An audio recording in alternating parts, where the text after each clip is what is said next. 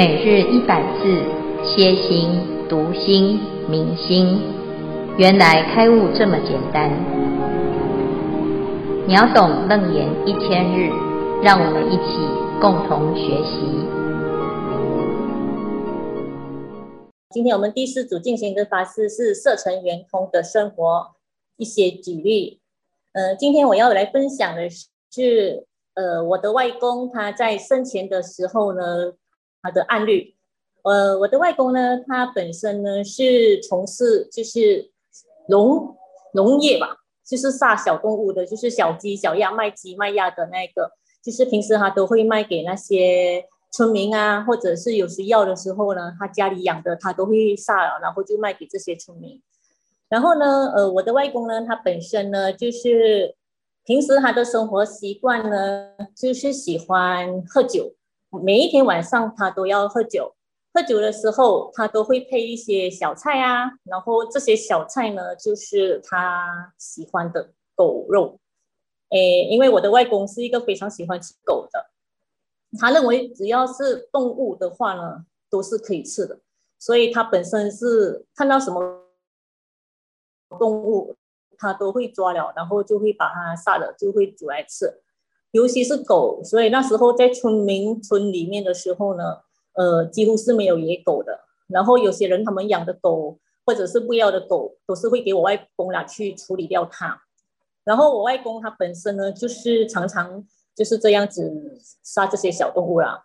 在他有一年他庆祝生日的时候，那个时候他就大铺张，就是请了很多人。村里的人，还有亲朋戚友啊，左邻右舍啊，还有就是子女，单单我们我外公就有十三个孩子了嘛，所以那一个时候呢，他本身就设宴，就是请了很多很多人，然后就杀了很多很多的小生命。当时候还有杀了很多奇奇怪怪的呃小动物，他都觉得是美味佳肴。在那个生日之后的第二天哦，我的外公他。突然之间，就是他的颈颈后面就痛嘛，痛他就不能够扭，就是脖子不能够扭，也不能够动。当时候他就去看医生，但是医生也找不到原因啊，照 X 光也是不知道什么原因，然后就开始就是痛，痛了好几天，看了几个医生也没有办法好，他的颈就是不能够转头了，不能够转头的后，他就回家休息，休息了过后呢。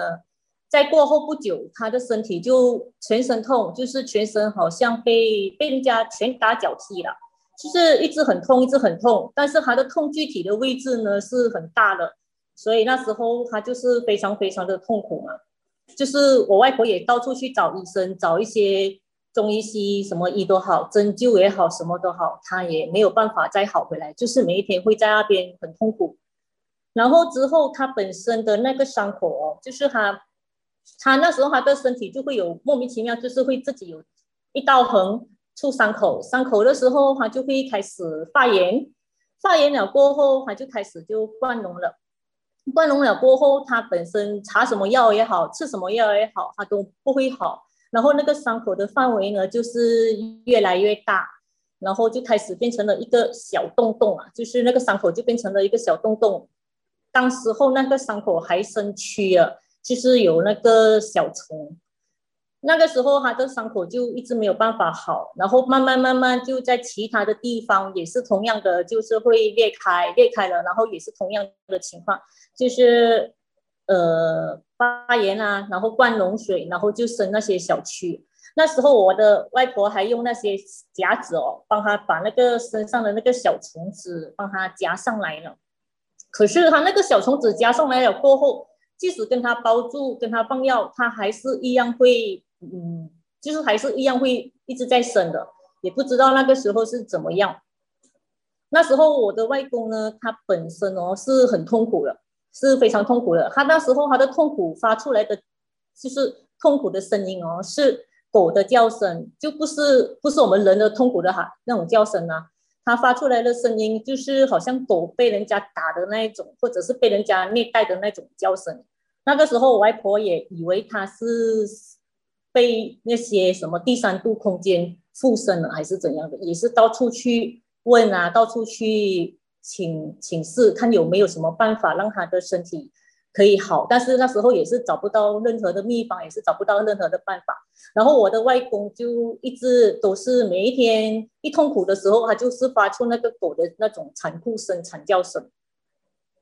之后他的身体就开始腐烂，腐烂到开始被那个虫刺的时候，就开始看到一些白白的骨头，看到一些白白的骨头。那时候他到了最后的时候呢，他的口腔就开始来到了他的口腔，口腔就开始腐烂了，然后就带到他的嘴巴，也是开始很像口腔溃疡这样子，就开始整片嘴巴也开始慢慢的腐烂了。那个时候他就没有办法，就是每一天进食，偶尔有时候我外婆就会喂他喝一下稀饭，有时候他就会吐出来，有时候就可能一两天都没有吃，所以那时候我外婆我外公就变成整个人就是很瘦啊。那时候他的身体也是高度的腐烂嘛，所以味道也是很严重的，就是一下车的时候就可以嗅到他那个味道。那时候我父母就没有让小孩子再去看望他了。后来我的外公他也在他庆祝生日后的一年多就离开，就是过世了。他当时过世的时候哦。他的情况，那个是我父母说的啦。他的情况就是说，他的气孔，就是眼睛啊、鼻子、嘴巴这些都有那些小小的小虫子，就是小蛆。所以那个就是我外公他在生前的时候，我觉得是他的杀业所导致的。这个就是我今天的分享。其实我觉得哦，就是我们的起心动念啦，其实也会有对身体也是会有反应的。就好比如我说我自己，我自己如果当我有压力的时候，或者是有一时焦虑的时候呢，我就会头痛。然后我每次一头痛的时候，我就会去观察我自己到底是怎么回事啊？是不是因为现在生活上有些什么状况啊？我都是会通过禅定，然后让自己把这个心慢慢慢慢的去平复下来。就是这个就是我的分享啊，感恩阿弥陀佛。现在恭请其他的师兄开始分享吧。谢谢妮妮哈，妮妮，你觉得你你是什么时候开始学佛的呢？其实我本身学佛的时候了，我我还没有学佛的时候是在我妈妈六十岁的时候，因为我妈妈现在也是受一些果报。我妈妈身体，其实我我母亲呢，她本身在过去也是造了一些业，所以她的身体她现在也是在受果报。在他六十岁的时候，我还没有学佛，也是在十多年前吧，我还没有学佛的。然后那个时候，我就看到他那么痛苦啊，我就突然间，我驾车去观音，经过了一间观音庙嘛，我就下车。我那时候我一下车的时候，我就跟就突然之间就跪在观音观音前啊，我是说，我想发愿，我从来没有求过观音嘛，我也没有求过任何神明啊，我说我想发愿，我生生世世我不想吃肉了，我不吃众生肉，然后我希望我的父母能够减轻他身体的痛苦，尤其是我母亲。所以那个时候，我就说，我想他不会那么，就是不会那么痛苦。我知道他是不会好的，所以我说，我想减轻他的痛苦。我生生世世我就不再吃肉了，因为平时我小时候我也不伤害小动物。嗯。可是那个时候我发愿了回去的时候，哦，我的妈妈可以起来了，她可以走路了，很快耶。就是我星期天发愿了，我星期二回家的时候哦，她就突然之间起来了。她原本一直放针，一直针灸啊，所以那时候我就觉得，哦，观音菩萨好灵哦。嗯，我就那个时候我就开始就慢慢就去学佛了，就是在十三年前、十四年前吧。所以都没有人教你，你就会发愿。那时候那时候的发愿就好像是许愿吧，就是看到，就是因为她是菩萨，你只是想许愿。其实那个那个时候应该不可以叫发愿的，应该是叫许愿吧。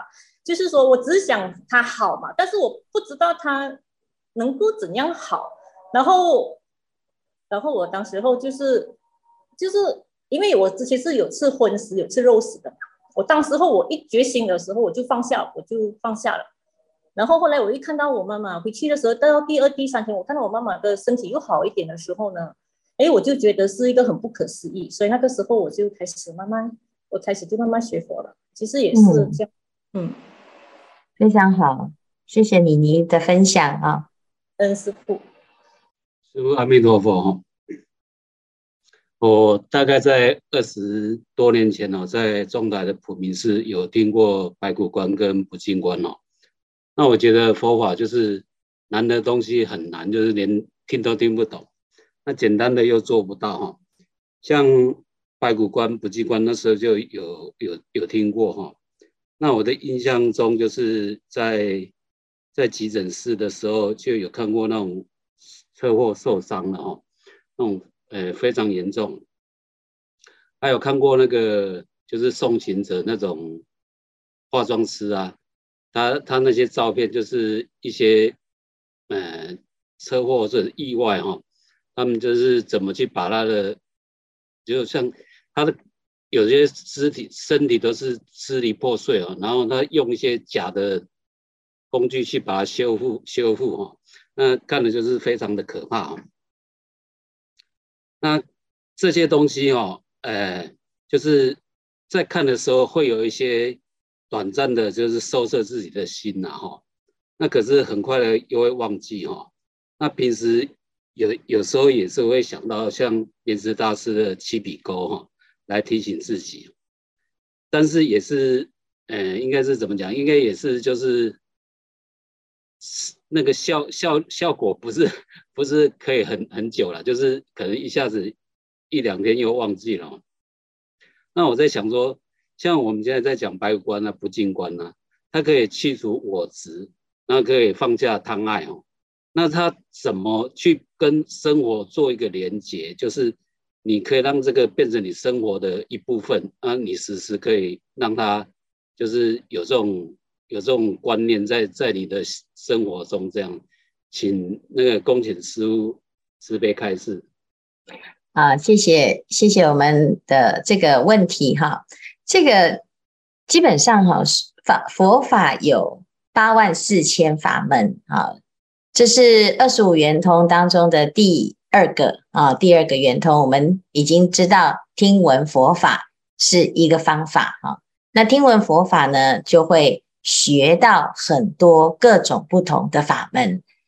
基本上呢，在所有的法门里面呢，啊，会有两种类别。第一种就是对治啊，就是就像有病就吃药治病啊，那。平常没有病呢，你不会去想要去治疗它，或者是吃这个药啊，所以这是第一种，就是有病治病。那这个色尘圆通呢，所修的这个不净观呐，啊，它就是属于这个对治法门啊。我们如果贪心比较重，欲念比较深哈，那你就是可以用这个不净观来处理它哈，但是。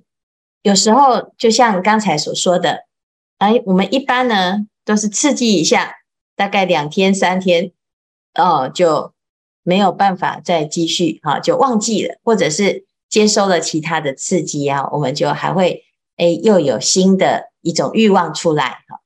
那基本上呢，哎，就要还要有辅助第二种，就是我们随时都可以用的啊，这有点像是这个保养啊，就像我们身体。生病了，那就去治治疗。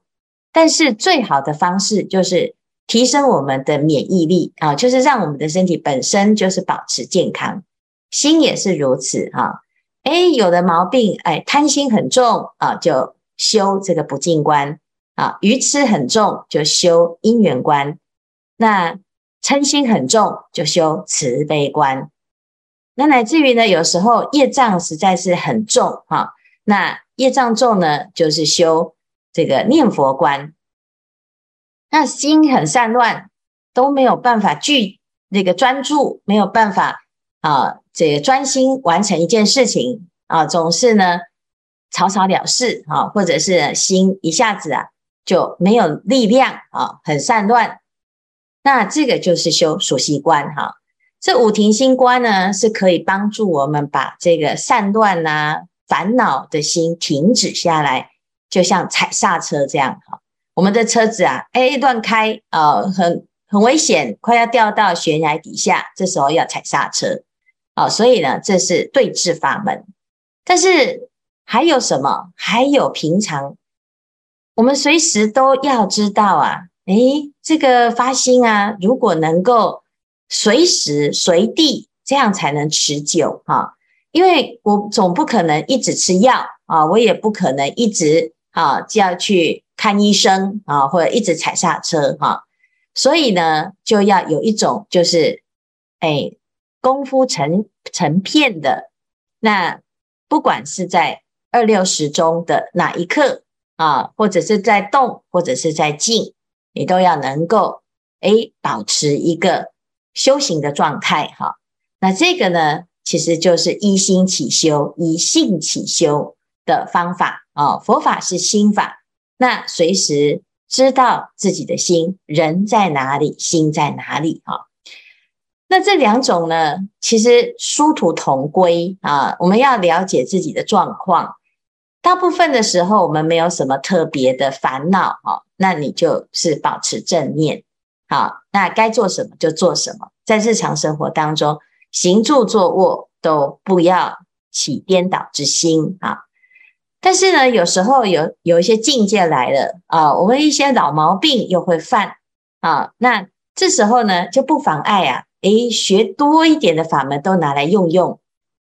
所以这些法门呢，最重要的是要熟悉哈。我们现在呢学这个色尘圆通啊，了解呢啊，要修不净观呢，有很多种方法。那你都可以用啊，啊，他不一定说，哎，我今天一定只能修九孔流不净，啊，然后我就修三十六物不净，然后接下来啊才来修白骨观或者是修九想观啊。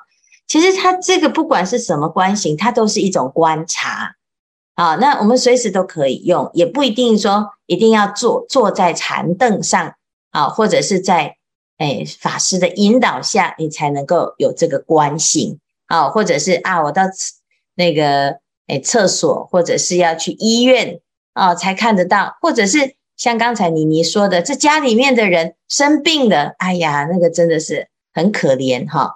那这些呢是随机的，有时候他会看你的因缘啊，会每个人面对的都不同。那这个时候啊，我们要修就是啊，应机施教，就是应不同的状态。而随缘来运用，这个叫做回复用功，哈，回护用功就是可以运用了。那所有的法门都是心法，所以呢，运用的时候就可以有不同的搭配，不可以不不同的状态，哈，就好像这个处方签一样啊。这个药方呢，它不是只有一味药啊，它可以有很多种，要看你的病的状态，哈。那这个佛法呢，是是很厉害的，就是。他什么人都可以找得到对应的法门，所以首先呢，我们除了听到啊、有这个方法，那其次啊，要自己要练习啊，练习了之后，你才会知道，嗯，大概是什么状态哈、那自己是不是熟悉或者是相应，那得要下一番功夫啊。譬如说，诶，我们知道啊，要修这个不净观。好，那有的人呢，看完不净观之后，就会想吃素哈啊，没有办法再吃肉，觉得很可怕。那这也是一种机缘呐啊。但是呢，如果你的那种动力啊不够强，可能吃个几天，哎，就又恢复到原来啊。不净观呢，看了几次就哦，原来都差不多。好，尸体看久了也会麻痹哈。所以其实呢，它根根本上的一个。观念哈，它不是用刺激法、刺激法来修行。有些人呢，就是呃要改那个毛病哈。譬如说，我今天啊、要戒烟，那我们有个学员要戒烟哦，他是已经戒了一辈子的哦，五十年啊都没有办法摆脱那个抽烟的习惯哈。他从十十来岁就开始抽烟哈，那结结果呢，哎呀，他在期间呢，他也常常。有发誓哈，说啊，我一定要再戒哈，我一定不要再抽啊，我一定要怎么样？甚至于呢，哎，还有的人是因为生病了哈，哎呀，不得不这些呢，都都没有办法彻底的解决。但是直到呢，他去读呃六祖坛经，在听开示的时候，啊，师父有谈到说，哎，我们在观察观察什么？当初是怎么养成这个习惯？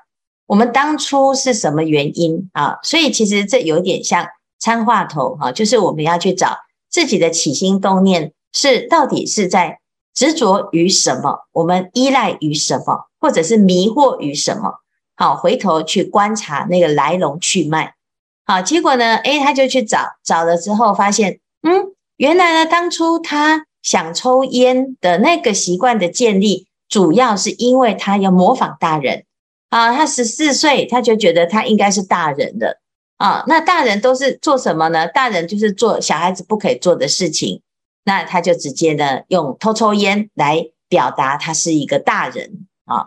那结果没想到呢，抽抽到最后上瘾了哈。上瘾了之后呢，他说：“哎，我现在已经六十岁了，我都两两发鬓白的，我不用再证明我是大人了。那为什么我还要有这样子的习惯呢？”好，结果呢，他就在那个当下，就从此就一个念头就放下，然后呢，戒了啊三四十年的烟呐、竟然一下子就念头一转了、啊，就放下。不但如此呢，他还啊鼓励了他的弟弟啊，还有他的妹夫啊，这三个大男人竟然同时通通都戒烟，那他这个就很神奇呀啊，直到现在他还就没有再去碰他的。那个瘾了哈，所以其实有时候我们有什么顿悟法，有渐修法，有对治法，还有就近法啊。那我们要善于运用，最后呢，受益的是自己呀。纵使很多时候我们是失败，但是总是在努力的那个时候，我们曾经有跟清净法相应，那也没有关系啊。啊，有些人说，哎呀，刚开始就前面都很精进。两年三年，哇，每天都很用功，最后呢，某一件事情起了烦恼，哇，整个退道心，好，甚至于有的还跑去信其他教，那诶看起来很可惜呀、啊。但是呢，诶总是有那两年三年，或者是两个月三个月，啊，所以呢，我们不要小看呐、啊、自己累生累劫所修的这个因缘，哈，虽然很难，但是有修比没有修好。那总是要有一个过程，哈，好，所以呢，你说，哎，要养成什么样习惯可以细水长流？啊，基本上呢，凡夫的心啊是生生灭灭，所以我们的修行很容易进进退退。那你要修到，哎，这个不退位，哈，这第一个不退住，第七住不退住，我们就哎不会退了，我们的位置就不会退，修行的这个坚持就不会退，哈。那到了。初地以上呢，你的智慧就不会退啊。那智慧退啊，其实也只是被蒙蔽哈，不是不是你真的就不不再修行，不再发菩提心啊。那一旦发了菩提心，它都不会退转哈。好，那所以呢，要熬过前面这个在转凡成圣最辛苦建立习惯的这个阶段。好，好，那谢谢，阿弥陀佛。呃，接下来是我来分享。呃，我在我们这一组呢，在讨论的时候啊，呃，发觉到就是说，我们的心每天呐、啊，都是一直往外往外，只有看到别人，都不是自己。那我们在讨论的时候呢，师父跟师兄们呢，都提了好多好多的例子哦。但是我当下呢，都没有觉得说，哎，我是那一种会从那个外表呢来评价别人的人。但是呢，就是在这个时刻呢，这个脑海里面呢，突然闪过说，在我的小学时候，有一次呢，在上学的时候呢，突然呢，就是下起了倾盆大雨，那很多的同学呢都没有带伞，所以他们都小跑步呢，就是进学校，我就很开心啊，因为我有带伞，然后呢，就撑着我的伞呢，就是慢慢的走，慢慢的走。那这个时候就突然听到呢，有一个有一个声音就跟我说，同学。我可以跟你一起撑伞吗？我全身都湿了，好冷哦。那我就慢慢的就是循着这个声音呢，就是从他的头一直往下看，然后呢，突然看到呢有四只脚，因为呢他拐着那个两只另外的拐杖，所以我当下的反应呢，并不是把我的小雨伞呢，就是帮他撑着，而是呢拔腿就跑了。然后留下那个同学呢，在大雨里面淋雨。那所以我说到这个，我当下呢，我说到这个分享的时候，我自己心里面呢，呃，很就是觉得很不好意思。然后我自己想一想，回想说，我的我那时候的想法，是不是我不想要和他一起进学校，我很害怕我的同学呢看到了我跟他撑伞进学校的时候，会不会耻笑我？然后呢，会不会呢有种种的这一种就是不好的评论？但是我那天说了以后，我真的是觉得很惭愧。那新红师傅呢，就就跟我说，惭呢是对自己，愧呢是对不起他，对不起别人。如果呢一个人知道惭愧没有关系，那就要更发心，所以不要再犯。所以呢，我今天呢就是想要借由就是各位师父还有师兄的见证，在这里呢就是发露忏悔。那对那一位同学。真的是很真心的呢，跟您说一声对不起，也希望呢可以，就是说把我呃，请您就是可以接受我这一生迟来的对不起。那也很感恩大家，就是让我有这个机会，把我这个藏了许久许久的种子呢，就是挖出来。那这是我自己的例子。那无独有偶啊，之前我的大儿子呢，他刚北上去读书的时候。因为他这个学校里面啊，没有，就是以学以女孩子为主，并没有提供男生的宿舍，所以呢，我就和爸爸呢，就是千方的百计啊，去去拜托别人哈，就是让孩子可以就是呃住在宿舍里面。那刚好认识了一位一位人一位呃友人，他就提供了孩子就是学校的宿舍。那这一间刚好是三十平大，里面要什么有什么，可是。我这个大儿子呢，当天晚上大概呢只有睡一半而已，连夜就是搬出那个宿舍。为什么？因为呢，他收到了一个讯息，他的同学告诉他说，那一间宿舍是提供给残障的同学的房间，所以呢，他连夜就搬走了。那我在猜想。他当时的心情应该是：如果我今天住在这个房间里面，同学会怎么想我？啊，这真的是我生的儿子，想法都跟我一模一样。那 最近呢，我的小儿子，好，他要推甄面试，呃，我就跟爸爸两个人呢提议，他说去重重新照照片，好，让自己呢在书面报告的时候不要呢就是减太多分。但但是当当那个相片拿回来的时候，我跟爸爸呢，就是异口同声的，就是说，怎么会那么像那个卖脆皮酥的那那个那个饼干一样，那么的大呀？好，那真的是这样哎，果然是高分落榜。那终于呢，有一所呢，就是通知来面试，那我就带孩子去面试，路上呢都看到。每一个人呢，都是穿着白衬衫，然后非常的正经八百的去参加面试。那我看我儿子呢，我儿子就穿了一件棉 T，而且没有带笔就进去了。他好李家在是进去了以后才知道说是考试推甄，而不是面试，所以他上了。所以这些呢，都是种种都在说明，其实我们的潜意识里面，我们都有被这个环境。